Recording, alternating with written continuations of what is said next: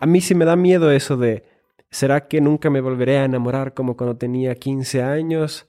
Eso era una situación con la que he luchado y siempre he pensado de que será que vuelve, pero también me doy cuenta de que definitivamente no quisiera tomar decisiones en base a esas emociones fuertes que tenía antes. O sea, lo bueno de la vida generalmente no está analizado por bonitas emociones o emociones muy intensas. Y eso es lo que me da mucha tranquilidad de llegar al tercer piso.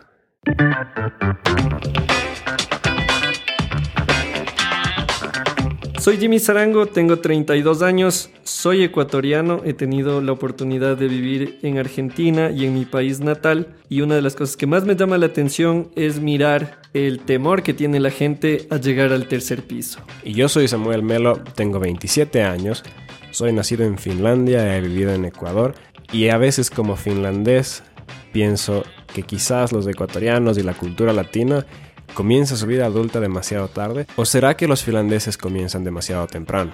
Este podcast se trata de desmitificar la llegada al tercer piso. Queremos darte la mayor cantidad de información posible para que puedas construir un panorama real de lo que te espera.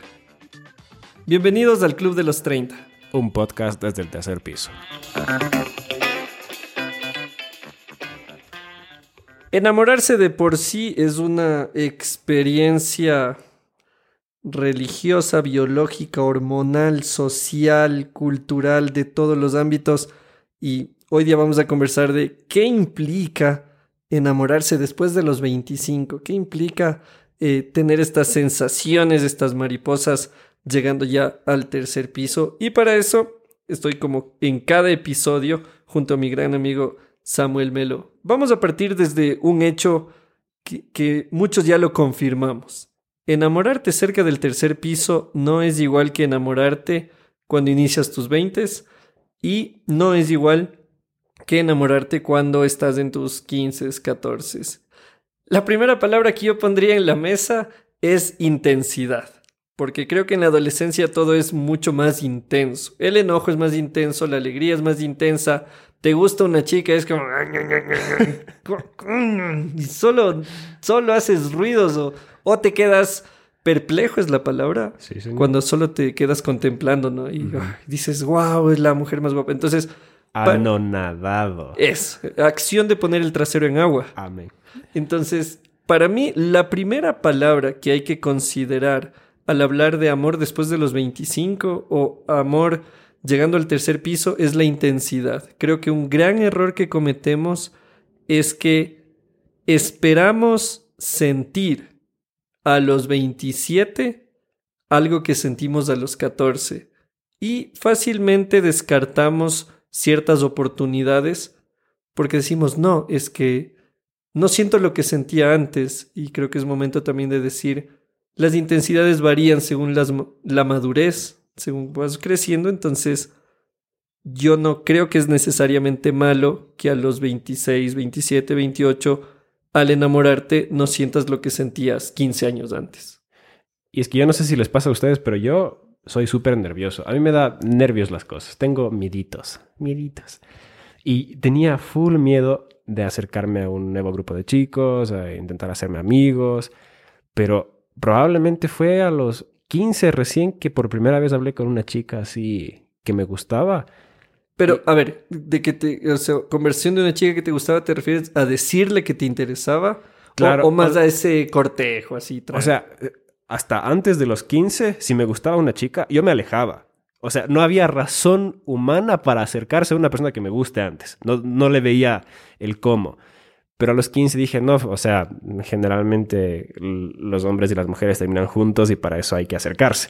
Entonces me acerco a esta chica y pero recontra cagado de los nervios, con, con un hueco del tamaño de Andrómeda en el estómago y no sabía ni qué decir ni qué hacer. Probablemente fui absolutamente ridículo, probablemente pasé tragando saliva todo el tiempo. O sea, un nivel de pánico y miedo absoluto que quizás no he vuelto a sentir después de eso a ese nivel. Lo he sentido sí pero cada vez un poquito menos, cada vez un poquito menos. O sea, ¿tú crees que esa primera conversación fue una iniciación? Probablemente. Es que sí es Luis lo dice bien bonito. A veces la gente quiere volver a ver el mar por primera vez y mojarse los pies por primera vez en el mar. Fua, Y no, solo hay una vez. Loco, no, ¿qué? Solo hay una vez. Di, di otra vez así. Espera, a ver, aquí te voy a poner un fondito musical así todo. Por favor, tu frase, Samuel. A veces la gente quiere volver a ver de nuevo el mar por primera vez y poner los pies por primera vez en el agua. Y dejamos ese silencio para. Oye, es que creo que. Y creo que de ahí parte este tema de la intensidad y el error que cometemos en querer muchas primeras veces cuando ya tuvimos una primera vez. Y es que si no, si no, o sea, simple y llanamente, si podrías repetir la primera vez, no tendría nada de mágico la primera vez. No sería primera no sería vez. la primera vez, o sea, es la primera vez justamente por eso. Quizá para mí, esta iniciación que, que tú men- que estábamos mencionando, sí fue ya más en la adolescencia. El saber que le intereso a alguien, que esa persona me interesa, o sea, es algo correspondido. Y pienso que un gran error después de ese gran momento, como te decías, en el de mirar el mar por primera vez y, y poner los pies en el agua por primera vez, un gran error que yo cometí fue pensar que si no volvía a sentir lo mismo, no era amor. El problema de eso es que yo cargué con esa tara hasta los 20. Entonces, 20, 21, 22, si alguien con quien estuve involucrado en algún tipo de relación sentimental me está escuchando, no es- estoy diciendo que no valió nada ni nada de eso, sino que es como que te quedas con eso de, es lindísimo, lo disfruto, qué bonito, pero nunca va a llegar a tal cosa. Mm. Y creo que una de las paredes más fuertes de romper fue entender el tema de que las intensidades varían. Y en mi caso lo que sucedió fue una frase de, ya sabes vos, sabiduría facebookera, que decía que las personas inmaduras buscan emociones fuertes y las personas maduras buscan relaciones fuertes. Aguanta, me compro otro pulmón para seguir inhalando. Loco, era así. De hecho, no era la palabra relaciones, era compromisos. Las personas inmaduras buscan emociones fuertes, las personas maduras buscan compromisos fuertes. Eso. Aguántame, desinflo. Bro, esa sabiduría facebookera, a mí, o sea, me dejó en offside mal. Y, y no fue como ahorita que lo decimos y yo, hijo de mangos. Es ay". que enamorarse es hermoso. Claro, pero yo me fui bajoneado después de leer eso. No me acuerdo ni dónde lo leí. Y solo me quedé pensando cuál de los dos soy yo. Mm. Y era muy obvio. Yo era el club uno. Emociones fuertes. Estar con una chica o conversar con una chica mientras genere en mí esa adrenalina de la conquista. En el momento en el que sé que ya conquisté, chao. Mm.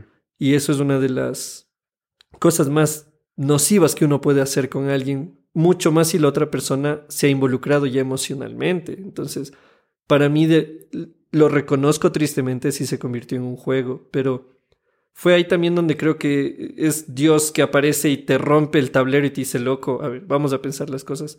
Y desde ahí me doy cuenta que quizá las intensidades están presentes. Ahora estoy casado, me entusiasmo al verle a mi esposa, me emociono al verle, pero no evalúo mi vida emocional o mi vida de pareja según cuán intenso se siente lo que vivo, Mm. sino cuán fuerte es el compromiso en el que estoy o el que me ha animado a construir. Ah, Ahí estás hablando como alguien del tercer piso, me parece. Qué, qué- qué raro, ¿no? Sí. Creo que con todo esto es como hablar del tema de primeras impresiones. Porque cuando uno es adolescente y conoce nueva gente y de repente conoce a un chico de otro colegio y tiene más porte que los chicos de mi colegio y se viste mejor que los chicos de mi colegio, esa primera impresión es como que... ¡ah! De la misma forma, vamos evaluando nuestras experiencias emocionales y la calidad de las relaciones basados en cuánto nos impresionó. Pero si somos muy lógicos, nos damos cuenta de que mientras menos conocemos, más nos impresionan las cosas. O sea, Mientras menos conocemos, más nos impresionan las cosas. sí, mientras Sí, menos películas has visto, más probabilidades hay de que la siguiente película que veas consideres la mejor película de tu vida.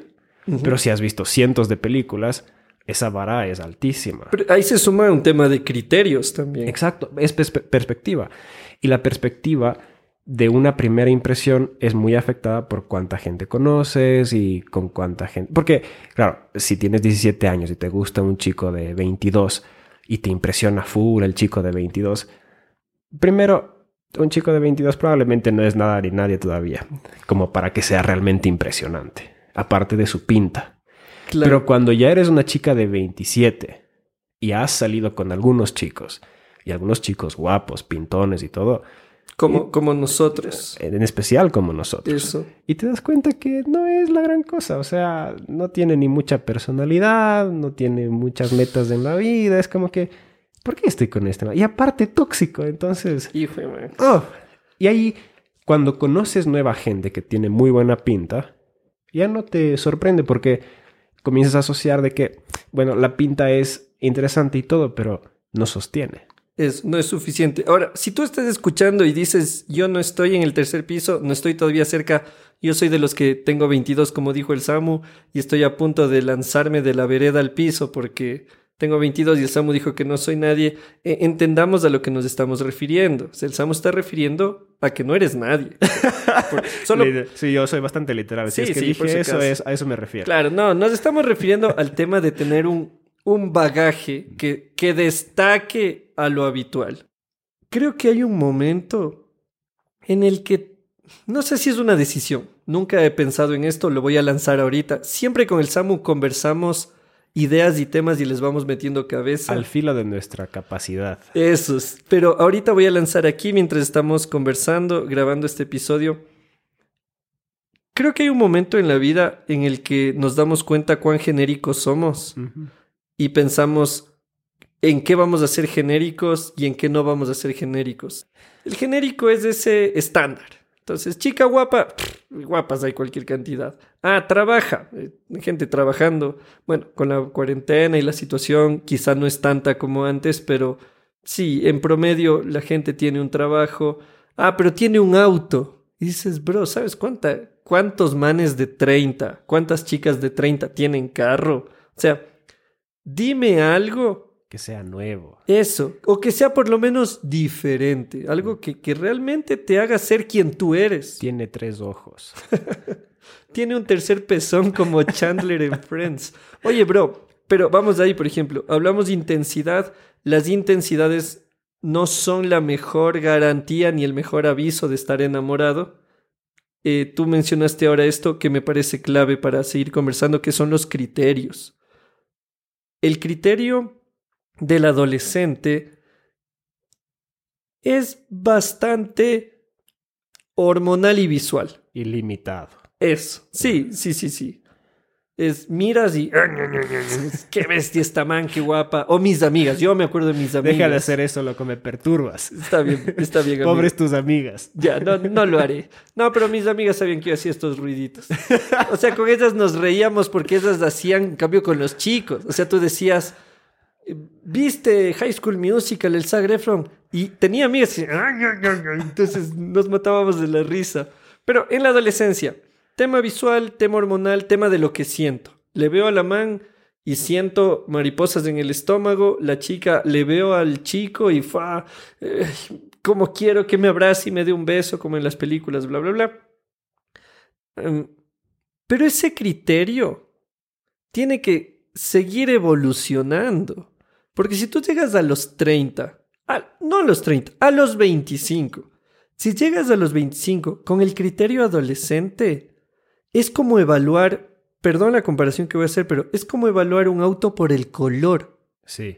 O sea, ¿qué criterios vos, ahora aquí pregunta, A menos que sea pintura tornasol. Ah, Y, y aún así, o sea, es- dices, pero y el motor y las llantas y bla, bla. La- si a un auto le damos tanta cabeza y, evaluamos tantas características y criterios o consideramos tantas cosas como importantes, ¿por qué?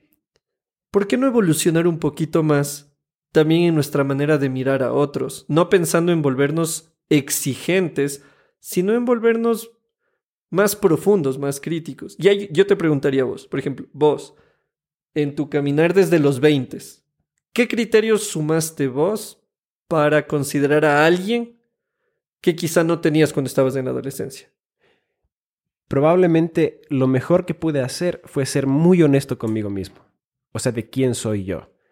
¿Por qué?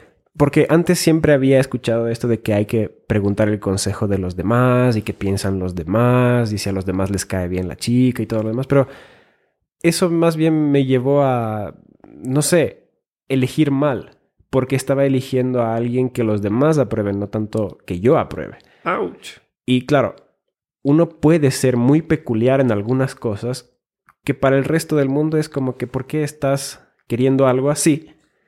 Cuando en yo sé perfectamente que eso es lo que quiero, es lo que me gusta, es lo que necesito.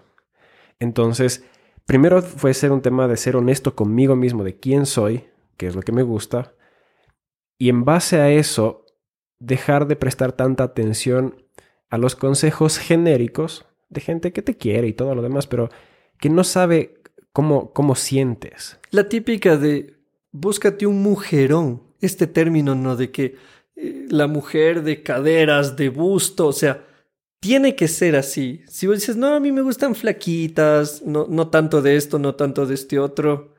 Es como, qué, qué, pena, loco. Mm. Pero vos acabas de mencionar algo. Loco, es que yo no sé si vos te das cuenta de las perlas que te mandas. No, amigo. Pero vos dijiste ahorita lo que quiero, lo que me gusta y lo que necesito.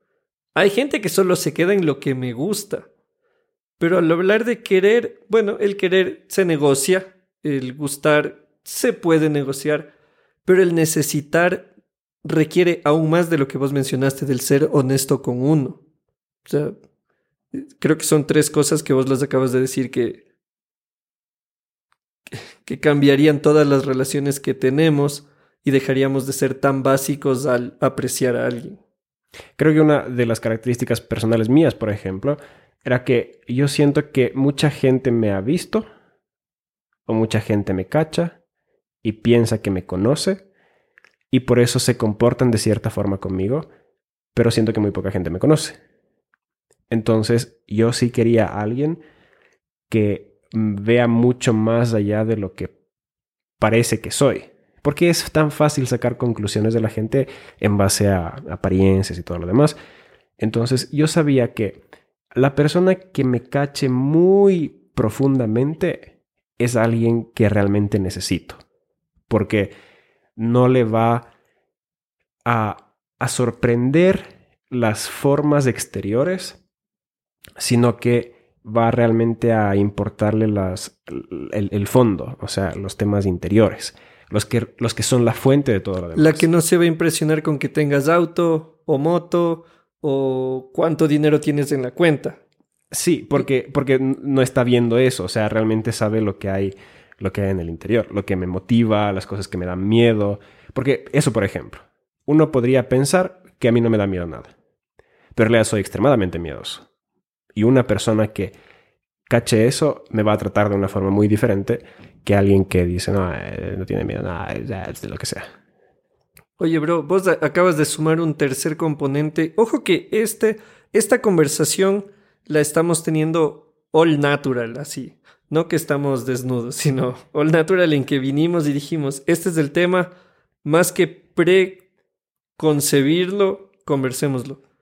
Loco, vos acabas de mencionar algo que la generación nuestra no considera porque le tiene un miedo y es la vulnerabilidad recuerdo al Juan Paviteri, que, que, fue un profesor mío en la universidad. Él, él me dijo que estamos teniendo relaciones demasiado potables, oh. exageradamente herméticas. Mm, todo y, pasteurizados. Pan, eso, o sea, pero es. No das margen a ningún error. Y el Juanpa me ponía este ejemplo. Él decía: Mira cómo interactúan las parejas ahora, o las futuras parejas el chico le escribe al pana, loco, mira, la man me escribió. ¿Qué te dijo? Screenshot, te manda, el amigo evalúa. ¿Qué le pongo? ¿Le mando esto? ¿Le voy a mandar este emoji? No, ese emoji no, es muy sexoso. Mm. Entonces, ¿cuál? Este. Pero ¿y si le digo así? No, eso es muy... es muy de panas. Tienes que ser un poquito más intencional. Y entonces... Todo está finamente ajustado. Pana, pero es un problema. Claro. Es, es una joda porque terminas, y pienso en esto del Juanpa, o sea, son relaciones exageradamente potables, o sea, no te das margen al error. De hecho, para mí el término sería, no nos damos espacio para la humanidad, Mm. para cometer un error, para decir, oye, perdón, no, no quise que se malinterprete, o no quise decir esto, o jajaja, el autocorrector. No, y las chicas igual. Mira, me mandó esto, ¿qué le respondo? Uy, amiga, y se arma todo un concilio eh, san valentinesco para evaluar el mensaje, el emoji, la palabra, si lleva punto final o no, y después de eso, entre todas las amigas, construir la respuesta. Y, bro, otra palabra que se me viene ahí es el blindaje. Estamos queriendo amar o estamos queriendo conectar con el otro, pero con un exceso de blindaje. O sea, terminamos poniéndonos cualquier cantidad de capas de seguridad para salir ilesos. Y vos que estás en una relación, yo que estoy en una relación, y si tú me escuchas y estás en una relación, sabrás que Choque. en el amor, exacto, lo que menos va a suceder es salir ileso. Yep. Entonces es un tema de vulnerabilidad que, que en la adolescencia lo tenemos. En la adolescencia quizá no nos da tanto miedo abrirnos, pero pienso que nuestra generación sí le tiene miedo a abrir el corazón. En la juventud creo que uno como que va formando ciertas expectativas de lo que uno quiere ser a futuro y lo que quiere proyectar y se concentra tanto en esa proyección que no se da cuenta que la mejor forma de construirse a uno mismo no es pintar la fachada, sino edificar las paredes.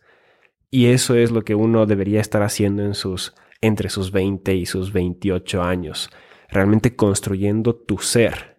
Y para eso el proceso es justo eso, ser brutalmente honesto contigo mismo. Y si de paso atraes a alguien con tu brutal honestidad, pues tien- tienes a alguien que vale oro, porque no se está enamorando de tu maquillaje, se está enamorando con lo más profundo de tu alma. Se, se está enamorando, pensando así en términos medios poéticos de Facebook, se está enamorando de tus ángeles y de tus demonios. Yep. Porque cada uno de nosotros tiene. Y eso es lo que nos hace nosotros. O sea, esa es la esencia. Pero ¿cómo vas a, cómo vas a enamorarte de la esencia de alguien que ni siquiera sabe cuál es su esencia? O que cree que su esencia es la cáscara. Peor, que su esencia sea la cáscara. Justamente porque son tan superficiales, porque les importan las cosas tan superficiales. Si tú eres superficial, yo soy bastante superficial, pero esa es parte de mi esencia. Reconozco cuáles son las cosas que son superficiales en mí y no pretendo fingir que no. Por ejemplo, cuando era muy adolescente, me encantaba esta idea brutal de la belleza interna y todo lo demás. Tuve un par de relaciones donde busqué la belleza interna y me di cuenta que sí me gusta la belleza externa también. Claro, o sea, O es, sea- es la de quererse engañar y querer trascender y hacerte por poco yogi del Tíbet, en el cual yo no me fijo en lo que se ve. Lo esencial eh, es invisible a los ojos. Sí, y, y nada que ver, o sea, queriendo aparentar una nobleza que ve, ve más allá de lo superficial. Pero no soy tal, o sea, eso era mentirme a mí mismo, eso era mentir a las chicas con las que estuve. Y de ahí en adelante dije, no, tengo que ser muy honesto que sí me gusta esto, sí me gusta lo otro y tales. Y ya. Y, con no eso- está mal. Ah, Es que el tema- esperemos que no. O sea, yo, yo lo he dicho y en una charla con adolescentes decía hace unos años, si, la, si el físico no fuera importante, todos nos, viera, nos veríamos igual. Probablemente. Pero si el físico varía, entonces es porque juega un rol. O sea, ahora, sería distinto, creo yo, que tú ahora digas, sí, me di cuenta que la belleza interna, eh, sí, chévere, pero me gusta la externa. Y decir, bueno, descarto una por conseguir la otra. Eh, ¿no? O sea, entra el tema de lo que dijimos un rato, el criterio. Sí. ¿Cómo voy a equilibrar las dos para que lo que inicie no sea algo, un chispazo, sino que sea algo que se puede ir construyendo en el tiempo? Y todo eso es una cuestión de perspectiva. Es como con los chistes. Cuando escuchas un chiste la primera vez, te puedes matar de la risa y esa es la primera impresión. Lo vuelves a escuchar y te sonríes, pero ya no te da... O sea, ¿te acuerdas más de cuando te reíste y dices, qué buenazo que fue la vez que me contaron esto? Exacto. Y quizás te divierte contarlo a otros y todo lo que sea, pero no es que te vuelve a hacer reír. De la misma forma son los, las primeras impresiones. Cuando somos chamitos, nos impresionan muchas cosas, nos divierte todo, pa, pa, pa. Pero cuando te vas haciendo más adulto, vas cachando cuál es tu sentido del humor. Y hay cosas que no te divierten, cosas que son chistes, sí, pero que no te dan gracia. Ya no te ríes por compromiso. Eh, porque ya aprendes cuál es esa cosa que da cosquillas a tu alma. Entonces, Loco, ¿qué, qué frase, hijo de madre. Voy a poner en el Twitter eso mañana, así de las cosas que hacen, que le dan cosquillas a tu alma. Y hay cosas que pueden ser tan tontas, pero tan tontas y que a ti te hacen matar de la risa y nadie más se divierte. Yo estoy a cargo de un grupo de jóvenes. A mí lo que más me divierte es contar chistes tan incómodos que nadie se divierta y yo matarme de risa con eso. ¿Necesito que los demás lo entiendan? No. Pero yo ya me conozco. Y todos te conocemos y sabemos que ese es tu humor. Bueno, si se le puede llamar humor. humor, exacto. Es, es amor al humor, tú tranquilo. De la misma forma es con la gente. Cuando vas conociendo gente en tu adolescencia, todos te gustan, todos te llaman la atención, todos tienen lo suyo especial. Pero mientras te vas conociendo a ti, vas cachando cuál es la frecuencia en la que tú vibras.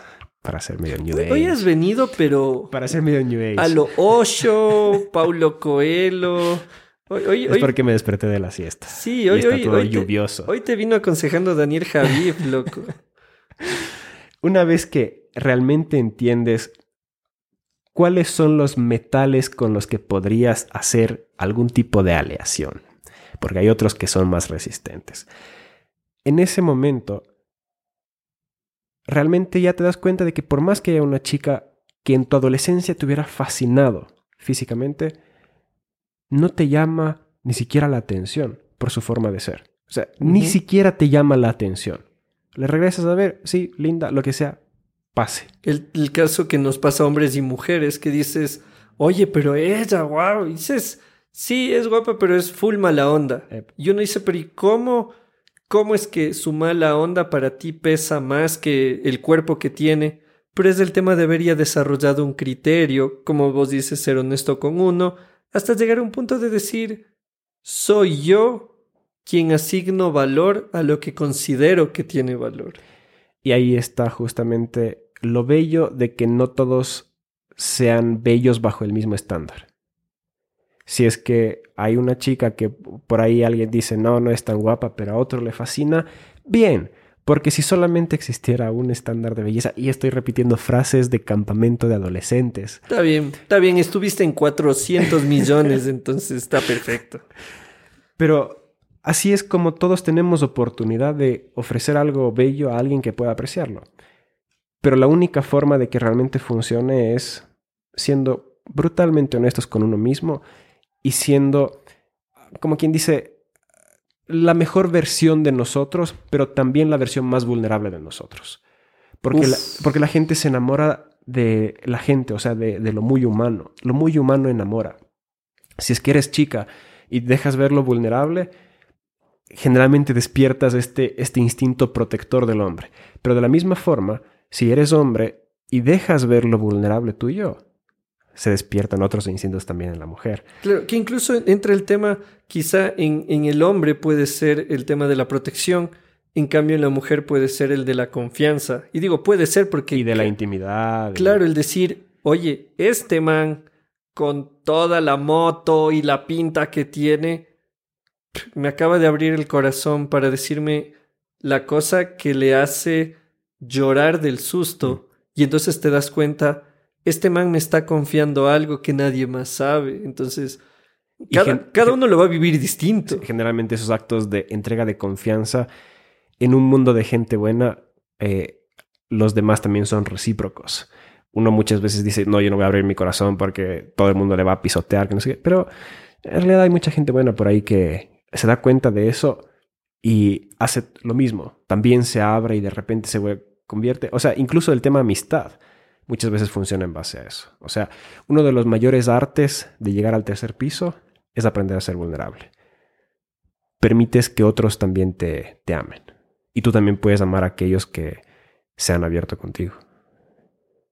Bro, yo ya desde ahorita digo, tiene que haber segunda parte de este. O sea, Bueno. este va a ser parte uno y resumiendo en tres palabras que hemos mencionado, como dijimos, sin ponernos de acuerdo, hablamos del tema de las intensidades, hablamos del tema del criterio y de la vulnerabilidad. Considera estas tres y como siempre decimos, eh, con el SAMU, en, otros espacios en los que compartimos, siempre les dejamos preguntas, entonces eh, métele cabeza a esto, o sea, ¿qué intensidad viví? ¿Qué intensidad estoy buscando ahora? Eh, ¿Qué intensidad puedo esperar de mí ahora? ¿Puedo esperar de la otra persona? El tema del criterio, cómo estoy evaluando, cómo me estoy evaluando, vos ya lo dijiste, es un tema de ser honesto con uno antes de ser honesto con el otro. Y el tema de la vulnerabilidad que me parece algo que debería haber un podcast entero, así de 100.000 episodios para hablar de, del valor de la vulnerabilidad. Así que pilas, métele cabeza a lo que hemos conversado en, este, en esta primera parte de, de, este, de lo que quizás sea una, una pequeña serie, una miniserie de poder hablar del amor. Eh, en el tercer piso, el amor después de los 25. ¿Hay alguna cosa que vos tengas en mente que quieras compartir para igual meterle cabeza? A mí sí me da miedo eso de, ¿será que nunca me volveré a enamorar como cuando tenía 15 años? Eso era una situación con la que he luchado y siempre he pensado de que será que vuelve, pero también me doy cuenta de que definitivamente no quisiera tomar decisiones en base a esas emociones fuertes que tenía antes. O sea, lo bueno de la vida generalmente no está analizado por bonitas emociones o emociones muy intensas. Y eso es lo que me da mucha tranquilidad de llegar al tercer piso. Métele cabeza a lo que hemos conversado hoy y nos vemos en un próximo episodio de El Club de los 30. Un podcast desde el tercer piso. El Club de los 30, un podcast original producido desde Ecuador para el mundo. Escúchanos en Spotify, Google Podcast, Apple Podcast y en elclubdelos30.com.